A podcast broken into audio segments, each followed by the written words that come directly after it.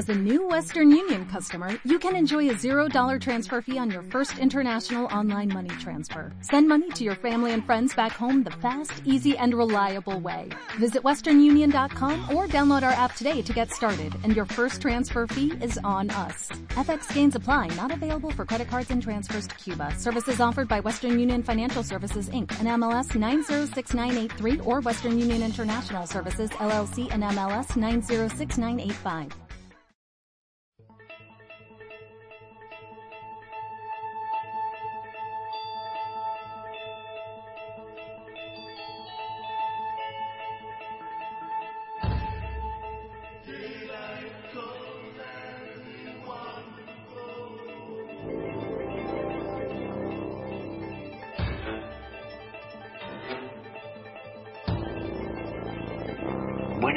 Noches, amigos.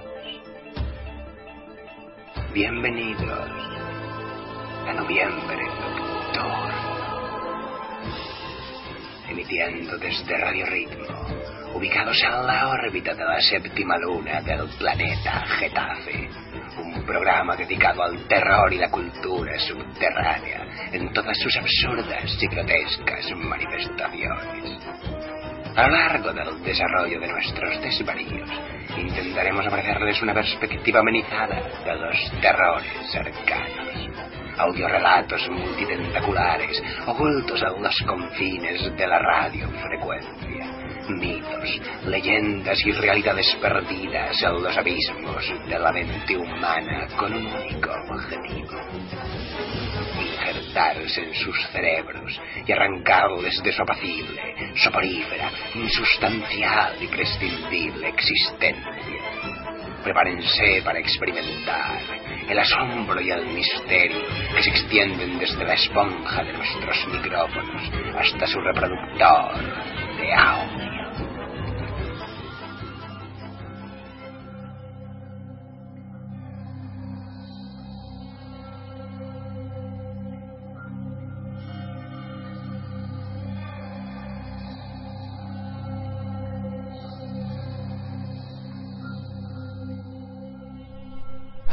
Principios del año 1935, Robert Albert Bloch, escritor primerizo de relatos de terror y ciencia ficción, mantenía una asidua correspondencia con H.P. Lovecraft, al que siempre consideró su mentor y amigo.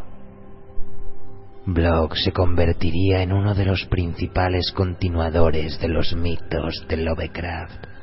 Ganador del premio Hugo y del Bram Stoker, alcanzó fama mundial tras la adaptación de su novela Psicosis al cine, dirigida magistralmente por el genial Alfred Hitchcock. Sus primeras obras al igual que las de Lovecraft y otros miembros de su círculo, se publicarían en la revista Weird Tales y más tarde sería una de las firmas más reconocibles de la editorial estadounidense Arkham House bajo la batuta de August Derleth. Tras la muerte de su maestro, Robert Bloch afirmaría que de haber sabido del estado de Lovecraft habría acudido desde Wisconsin a Gata si es preciso para acompañarlo en sus últimos momentos.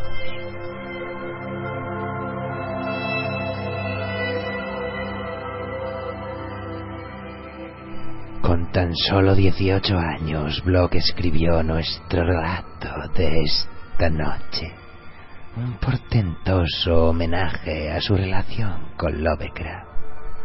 Es por eso que su protagonista, también escritor primerizo de relatos de terror, se cartea con un místico de Nueva Inglaterra, un anónimo conocedor de prohibidos y secretos saberes de la antigüedad, al que decide visitar en su vieja casa para resolver el enigma del De Vermis Mysteris, los misterios del gusano, un poderoso grimorio que con los años se ha convertido en una de las obras imaginarias más destacadas en los mitos de Tulu. Así pues, acompáñennos amigos en esta impredecible incursión en nuestra amada ciudad de Providence. Visiten con nosotros la casa del maestro y descubran la pavorosa venida del vampiro estelar.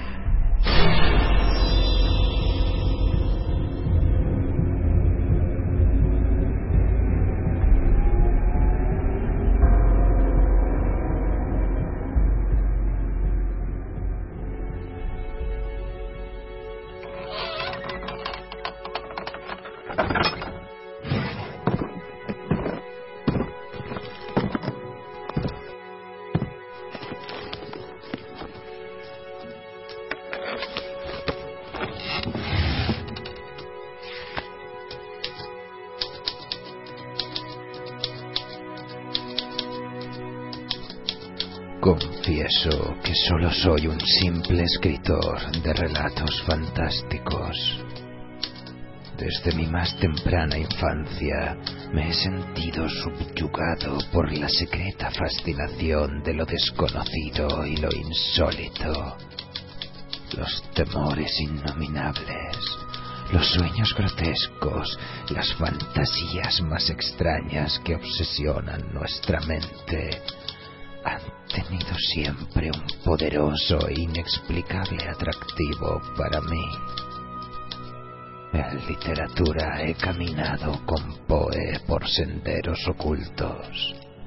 Me he arrastrado entre las sombras con Machen. He cruzado con Baudelaire las regiones de las hórridas estrellas, o me he sumergido en las profundidades de la tierra, guiado por los relatos de la antigua ciencia. Mi escaso talento para el dibujo me obligó a intentar describir con torpes palabras los seres fantásticos que moran en mis sueños tenebrosos. Y esta misma inclinación por lo siniestro se manifestaba también en mis preferencias musicales. Mis composiciones favoritas eran la suite de los planetas y otras del mismo género. Mi vida interior se convirtió muy pronto en un perpetuo festín de horrores fantásticos, refinadamente crueles. En cambio, mi vida exterior era insulsa. Con el transcurso del tiempo me fui haciendo cada vez más insociable, hasta que acabé por llevar una vida tranquila y filosófica en un mundo de libros y sueños. El hombre debe trabajar para vivir. Incapaz por naturaleza de todo trabajo manual, me sentí desconcertado en mi adolescencia ante la necesidad de elegir una profesión. Mi tendencia a la depresión vino a complicar las cosas y durante algún tiempo estuve bordeando el desastre económico más completo. Entonces fue cuando me decidí a escribir. Adquirí una vieja máquina, un montón de papel barato y unas hojas de carbón. Nunca me preocupó la búsqueda de un tema. ¿Qué mejor venero que las ilimitadas regiones de mi viva imaginación? Escribiría sobre temas de horror y oscuridad y sobre el enigma de la muerte. Al menos en mi inexperiencia y candidez, este era mi propósito. Pero mis primeros intentos fueron un fracaso rotundo. Mis resultados quedaron lastimosamente lejos de mis soñados proyectos. En el papel mis fantasías más brillantes se convirtieron en un revoltijo insensato de pesados adjetivos, y no encontré palabras de uso corriente con las que expresar el terror portentoso de lo desconocido. Mis primeros manuscritos resultaron mediocres, vulgares. Las pocas revistas especializadas de este género los rechazaron con significativa unanimidad. Tenía que vivir. Lentamente, pero de manera segura, comencé a ajustar mi estilo a mis ideas. Trabajé duramente en ello. Pronto aprendí lo que era sudar y por fin uno de mis relatos fue aceptado. Después un segundo y un tercero y un cuarto. Enseguida comencé a dominar los trucos más elementales del oficio y comencé finalmente a vislumbrar mi porvenir con cierta claridad. Retorné con el ánimo más ligero a mi vida de ensueños y a mis queridos libros. Mis relatos me proporcionaban medios un tanto escasos para subsistir y durante cierto tiempo no pedí más a la vida. Pero esto duró poco. La ambición siempre engañosa, fue la causa de mi ruina.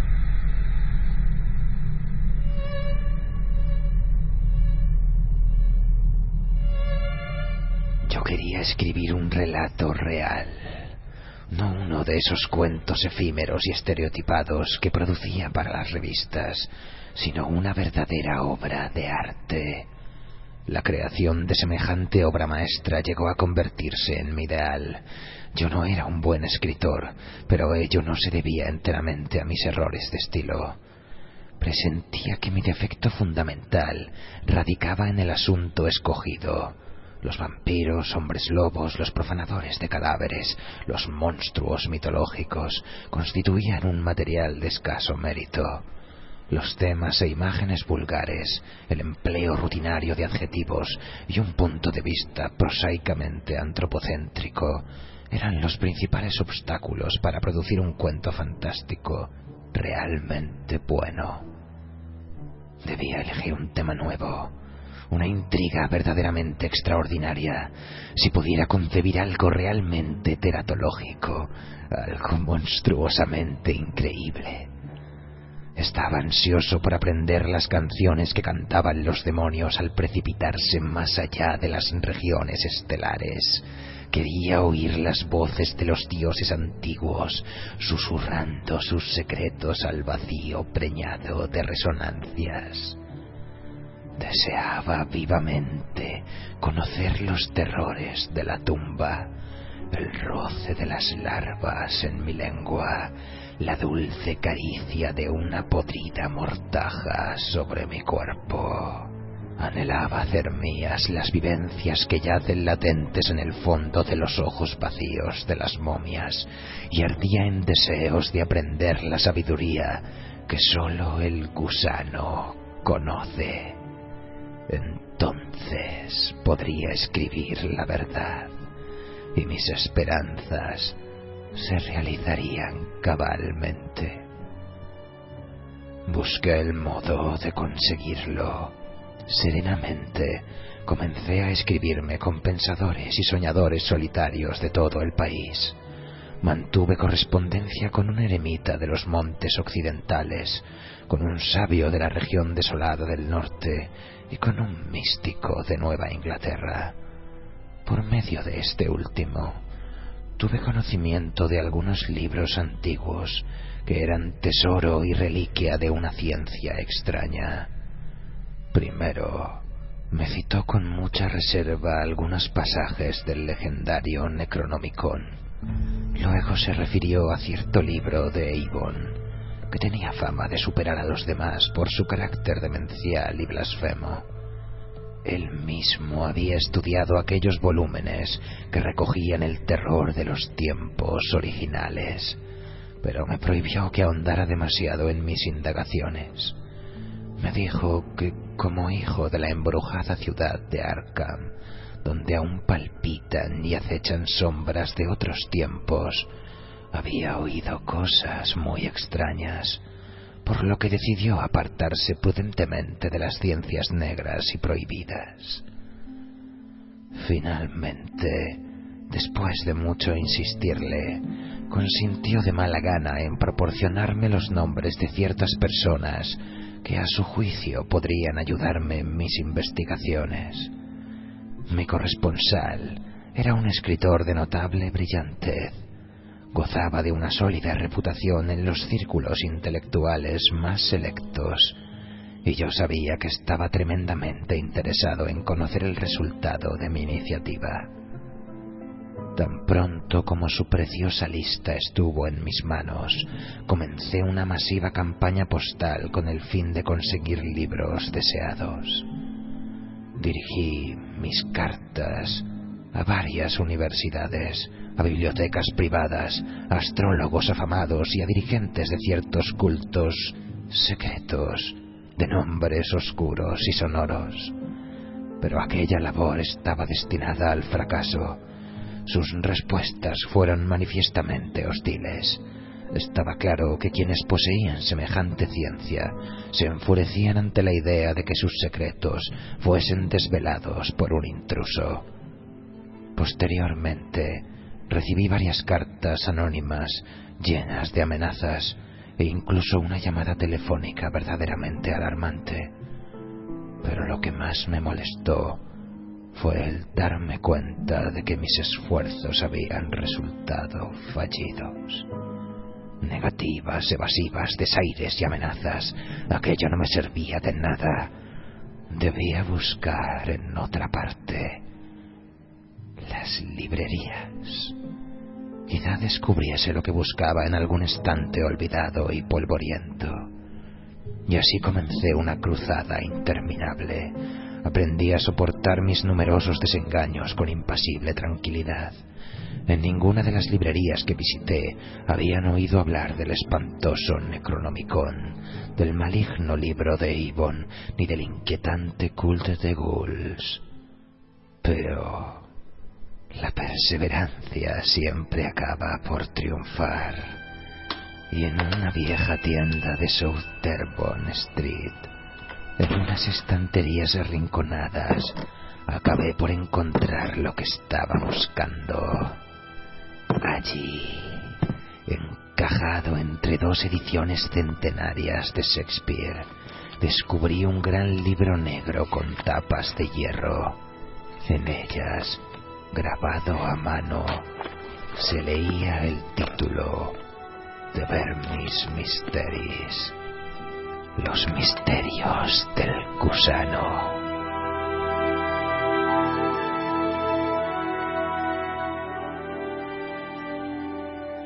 El propietario no supo decirme de dónde procedía el libro aquel. Quizá lo había adquirido hace un par de años en algún lote de libros de segunda mano. Era evidente que desconocía su naturaleza, ya que me lo vendió por un solo dólar. Encantado por su inesperada venta, me envolvió el pesado mamotreto y me despidió con amable satisfacción.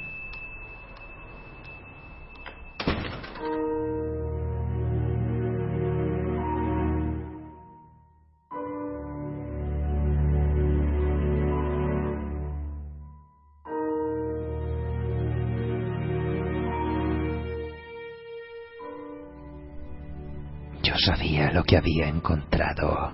Ya tenía referencias de aquel libro. Su autor era Ludwig Prin y había aparecido en la hoguera inquisitorial en Bruselas cuando los juicios por brujería estaban en su apogeo. Había sido un personaje extraño, alquimista, nigromante y mago de gran reputación alardeaba de haber alcanzado una edad milagrosa cuando finalmente fue inmolado por el fiero poder secular.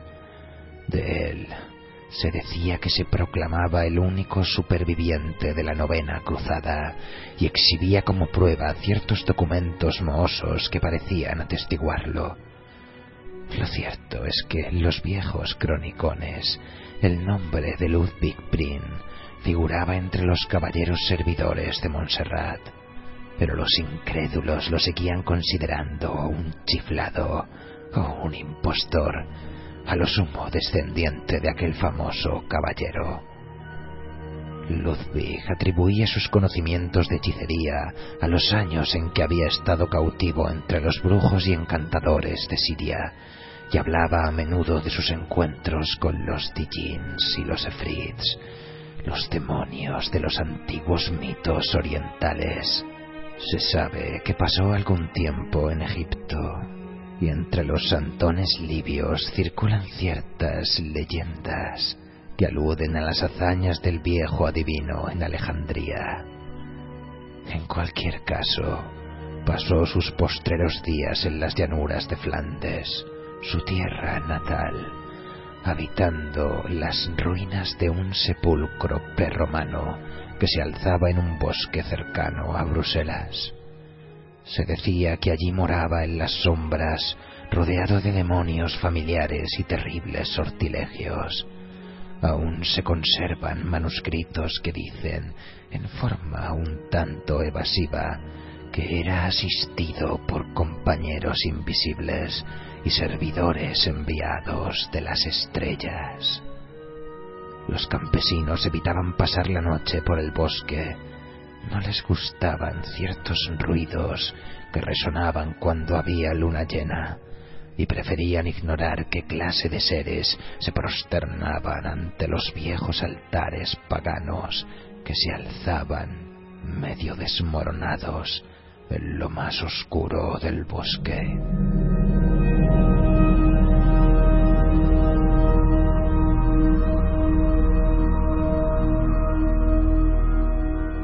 Sea como fuere, después de ser apresado Prin por los espirros de la Inquisición, nadie vio las criaturas que había tenido a su servicio.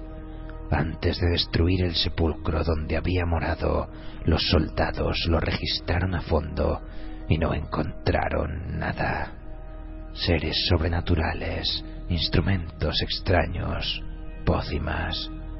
Todo había desaparecido de la manera más misteriosa. Hicieron un minucioso reconocimiento del bosque prohibido, pero no hubo resultados.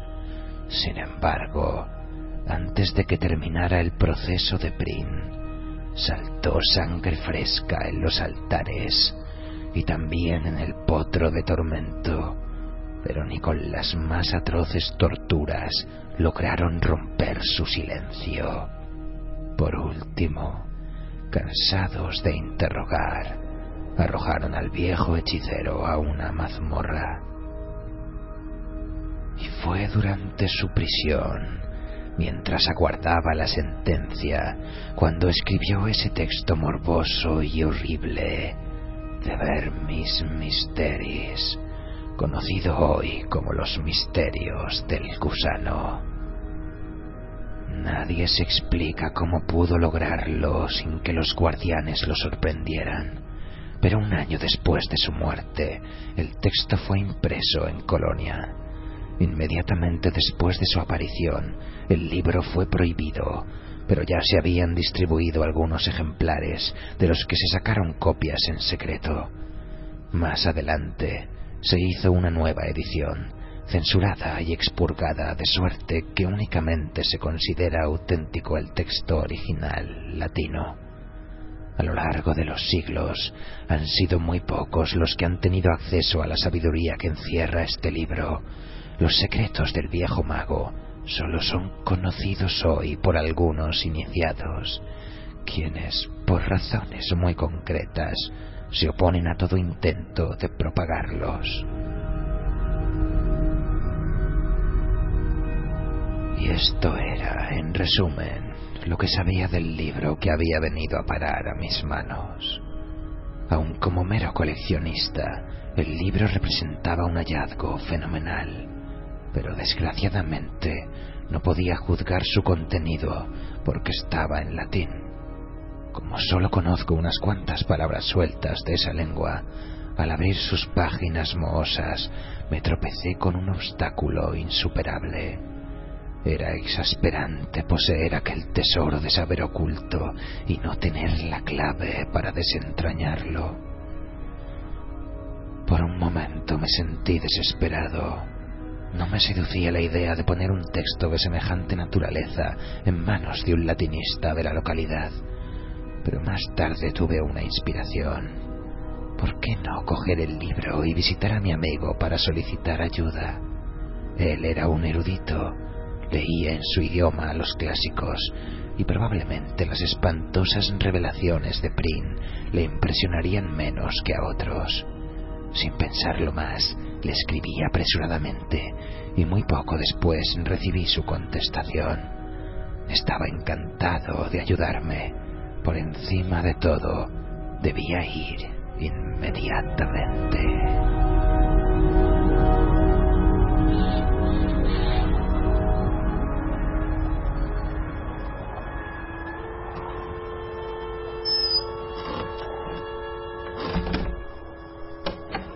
Providence es un pueblo agradable. La casa de mi amigo era antigua, de un estilo georgiano bastante caro. La planta baja era una maravilla de ambiente colonial. El piso alto, sombreado por las dos vertientes del tejado e iluminado por una amplia ventana, servía de estudio a mi anfitrión. Allí reflexionamos durante la espantosa y memorable noche del pasado abril, junto a la gran ventana abierta a la mar azulada. Era una noche sin luna, una noche lívida en que la niebla llenaba la vacía oscuridad de sombras aladas. Todavía puedo imaginar con nitidez la escena. La pequeña habitación iluminada por la luz de la lámpara, la mesa grande, las sillas de alto respaldo. Los libros tapizaban las paredes, los manuscritos se apilaban aparte en archivadores especiales. Y mi amigo y yo estábamos sentados junto a la mesa ante el misterioso volumen. El delgado perfil de mi amigo proyectaba una sombra inquieta en la pared y su semblante de cera adoptaba a la luz mortecina una apariencia furtiva. En el ambiente flotaba el presagio de una portentosa revelación, y yo sentía la presencia de unos secretos que acaso no tardarían en revelarse. Mi compañero era sensible también a esta atmósfera expectante. Los largos años de soledad habían agudizado su intuición hasta un extremo inconcebible. No era el frío lo que le hacía temblar en su butaca, ni era la fiebre la que le hacía llamear los ojos con un fulgor de piedras preciosas. Aun antes de abrir aquel libro maldito sabía que encerraba una maldición. El olor a moho que desprendían sus páginas antiguas traía consigo un vaho que parecía brotar de la tumba. Sus hojas descoloridas estaban carcomidas por los bordes, su encuadernación de cuero estaba roída por las ratas.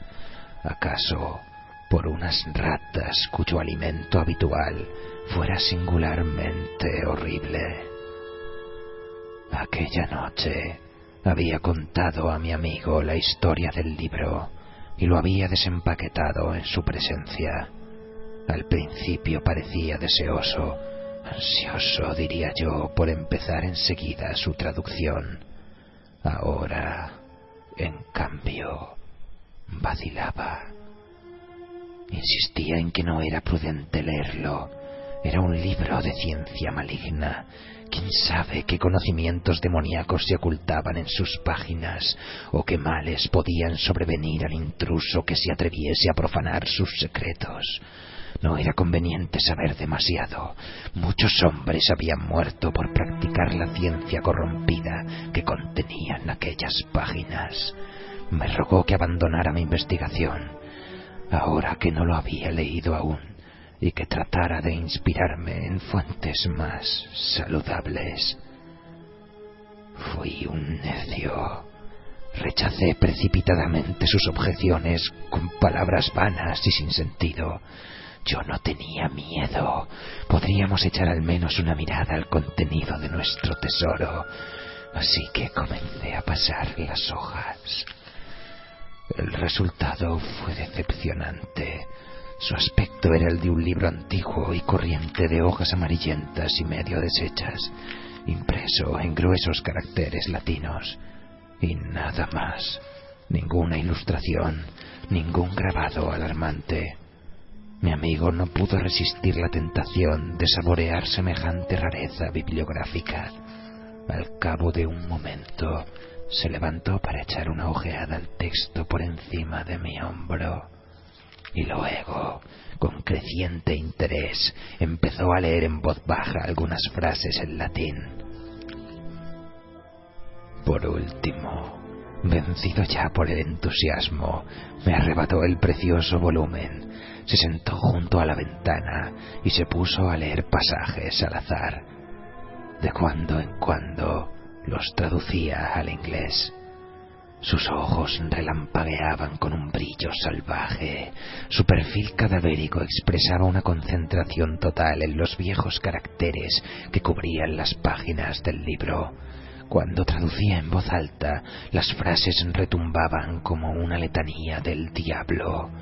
Luego, su voz se debilitaba hasta convertirse en un siseo de víbora. Y yo tan solo comprendía algunas frases sueltas, porque en su ensimismamiento parecía haberse olvidado de mí. Estaba leyendo algo referente a hechizos y encantamientos. Recuerdo que el texto aludía a ciertos dioses de la adivinación, tales como el padre Yig, An el Oscuro y Beatis, cuya barba estaba formada de serpientes. Yo temblaba. Ya conocía esos nombres terribles, pero más habría temblado si hubiera llegado a saber lo que estaba a punto de ocurrir. Y no tardó en suceder. De repente mi amigo se volvió hacia mí, preso de una gran agitación. Con voz chillona y excitada me preguntó si recordaba las leyendas sobre las hechicerías de Prin y los relatos sobre servidores invisibles que había hecho venir desde las estrellas. Le dije que sí, pero sin comprender la causa de su repentino frenesí. Entonces me explicó el motivo de su agitación. En el libro, en un capítulo que trataba de los demonios familiares, había encontrado una especie de plegaria o conjuro que tal vez fuera el de Prin, aquel que había empleado para atraer a sus invisibles servidores desde los espacios ultraterrestres. Ahora iba a escuchar. Él me lo leería.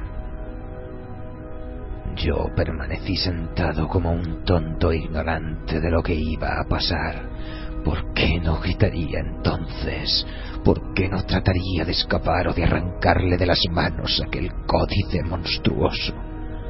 Pero yo no sabía nada y me quedé sentado donde estaba mientras mi amigo, con voz quebrada por la violenta excitación, leía una larga y sonora invocación.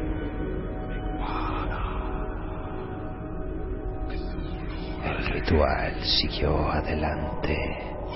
Las palabras se alzaron como aves nocturnas de terror y muerte, temblaron como llamas en el aire tenebroso y contagiaron su fuego letal a mi cerebro.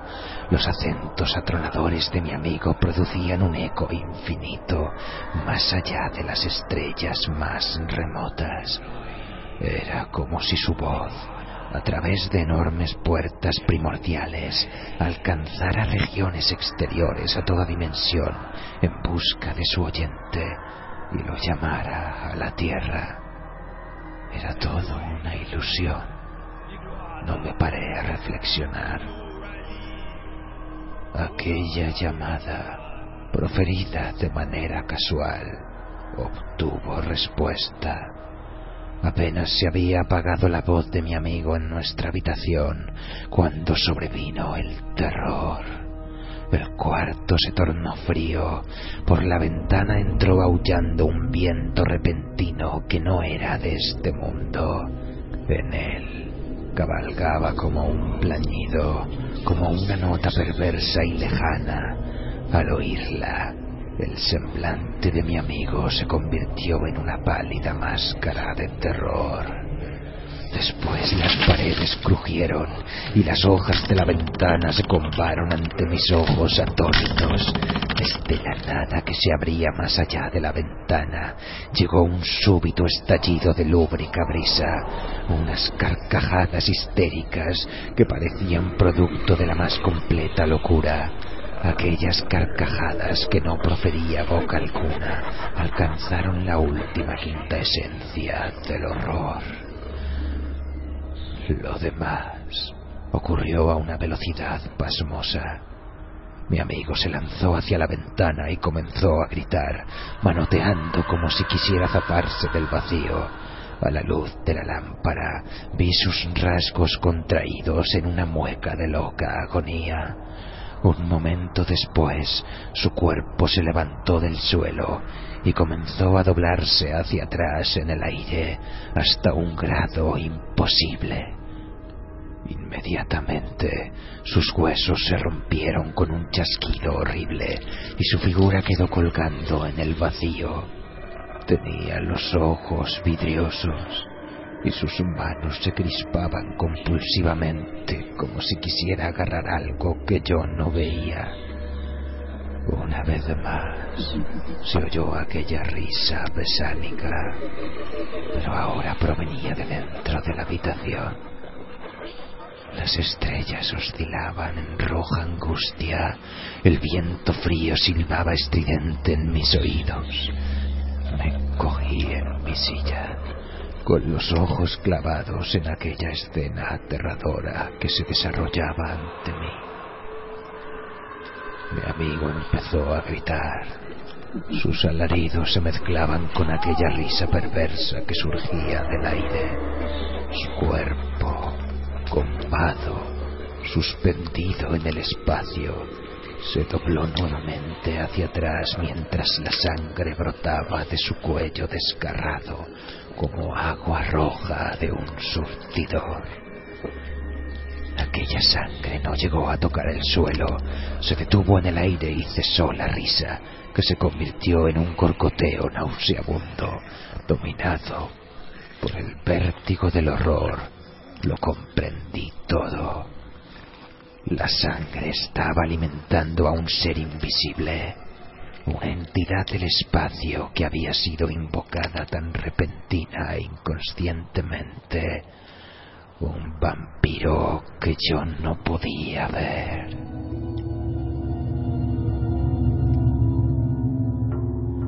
Después, aún tuvo lugar una espantosa metamorfosis el cuerpo de mi compañero se encogió, marchito y sin vida, y por último cayó en el suelo y quedó horriblemente inmóvil. Pero en el aire, en el aire de la estancia sucedió algo pavoroso. Junto a la ventana, en el rincón, se hizo visible un resplandor rojizo y sangriento.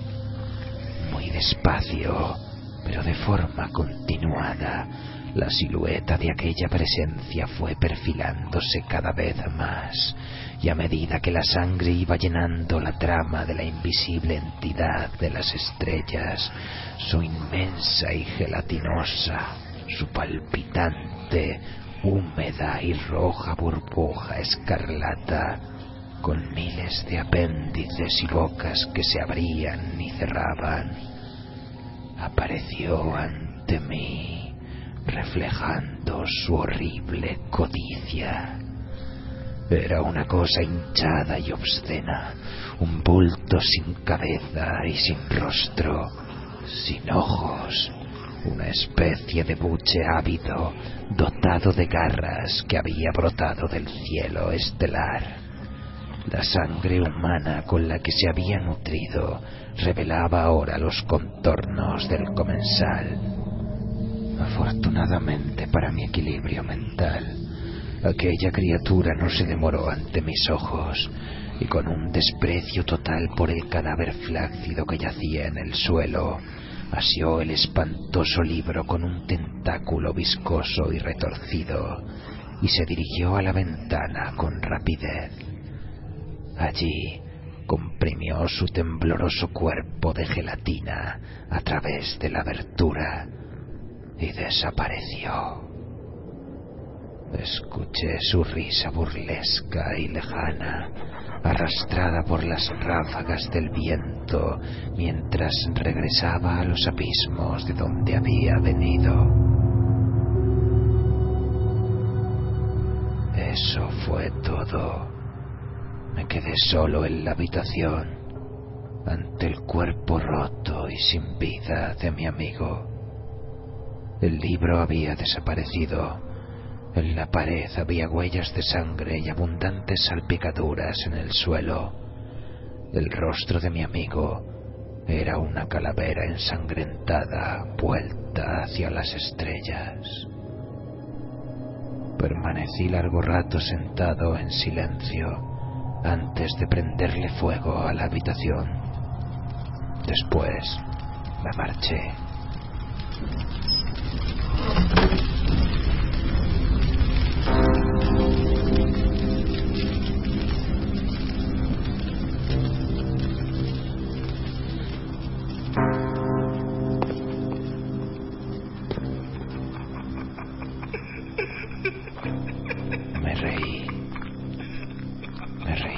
Sabía que las llamas destruirían toda huella de lo ocurrido. Yo había llegado aquella misma tarde. Nadie me conocía ni me había visto llegar. Tampoco me vio nadie partir, ya que huí antes de que las llamas empezaran a propagarse. Anduve horas y horas sin rumbo por las torcidas calles, sacudido por una risa idiota cada vez que divisaba las estrellas inflamadas, cruelmente jubilosas, que me miraban furtivamente a través de los desgarrones de la niebla fantasmal. Al cabo de varias horas me sentí lo bastante calmado para tomar el tren.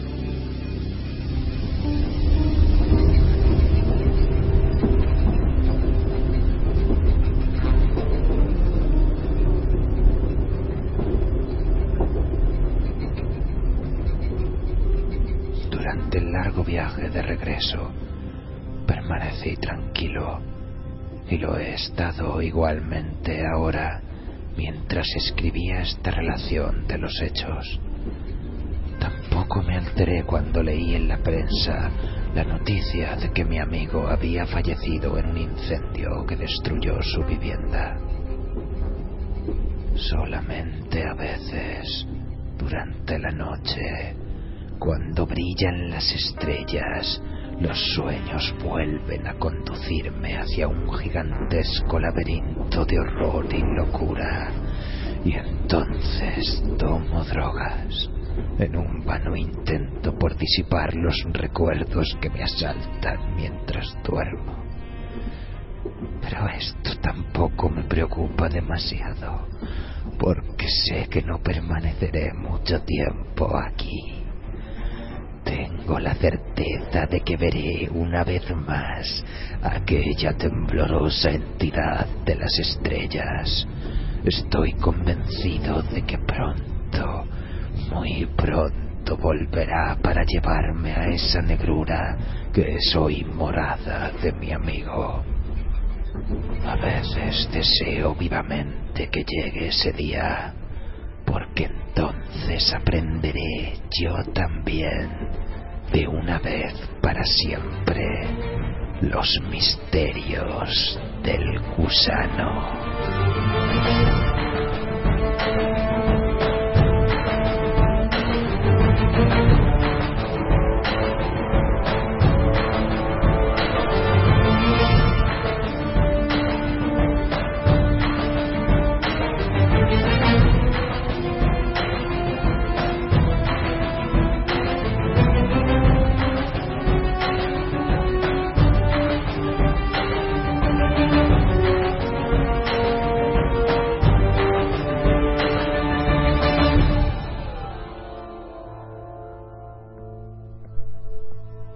¿Les ha gustado el relato, amigos?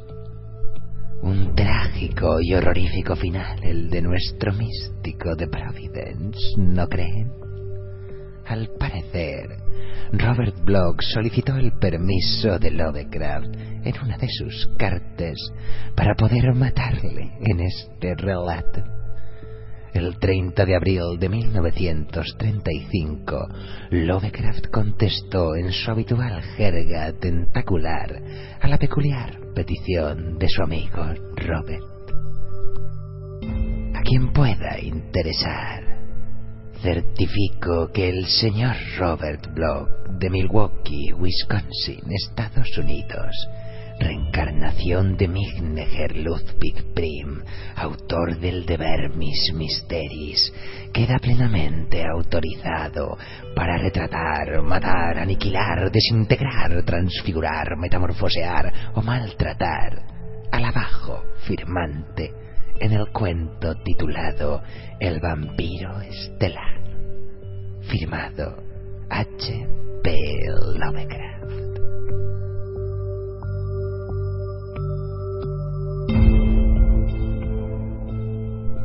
documento estaba testificado por Abdul al-Jarred, escritor del Necronomicon, Friedrich von Jund, escritor del Unaussprechlichen Kulten, el libro de los cultos sin nombre, por Gaspar Dunod, traductor del libro de Avon, y por el Lama Chocho de Leng, con vistosas imitaciones de sus letras originales. Al siguiente mes de noviembre, Lovecraft le devolvería el favor a Block introduciendo a un personaje basado en su figura en el relato El morador de las tinieblas, en el que el protagonista es Robert Blake, artista y escritor de Milwaukee. Así pues, ya lo saben, amigos. Si en algún momento de sus carreras literarias se topan con un grimorio de ancestrales y pavorosas características, capaz de invocar a un ser vampírico invisible y multitentacular, surgido de los confines dimensionales para vaciarles la sangre de sus cuerpos aún con vida, no lo duden. Escríbanos a noviembre nocturno y lo presentaremos a las próximas elecciones por los republicanos. Estamos seguros de que obtendrá una jugosa y viscosa victoria. Mientras tanto, pueden escucharnos todos los domingos a las 23 horas en radioritmo.org y a las 2 de la madrugada en Radio Iris 7 los miércoles a las 23.30 en Radio Atalaya, Jaén, los sábados a las 15 horas en Ainid Radio, Funhaus, Berlín, y todos los días a las 10 de la noche en Radio Sawyer, Colombia. Nosotros, por nuestras partes, nos vamos a tomar un whisky a deshora, porque somos felices con poco. Les deseamos una terrorífica madrugada desde noviembre nocturno.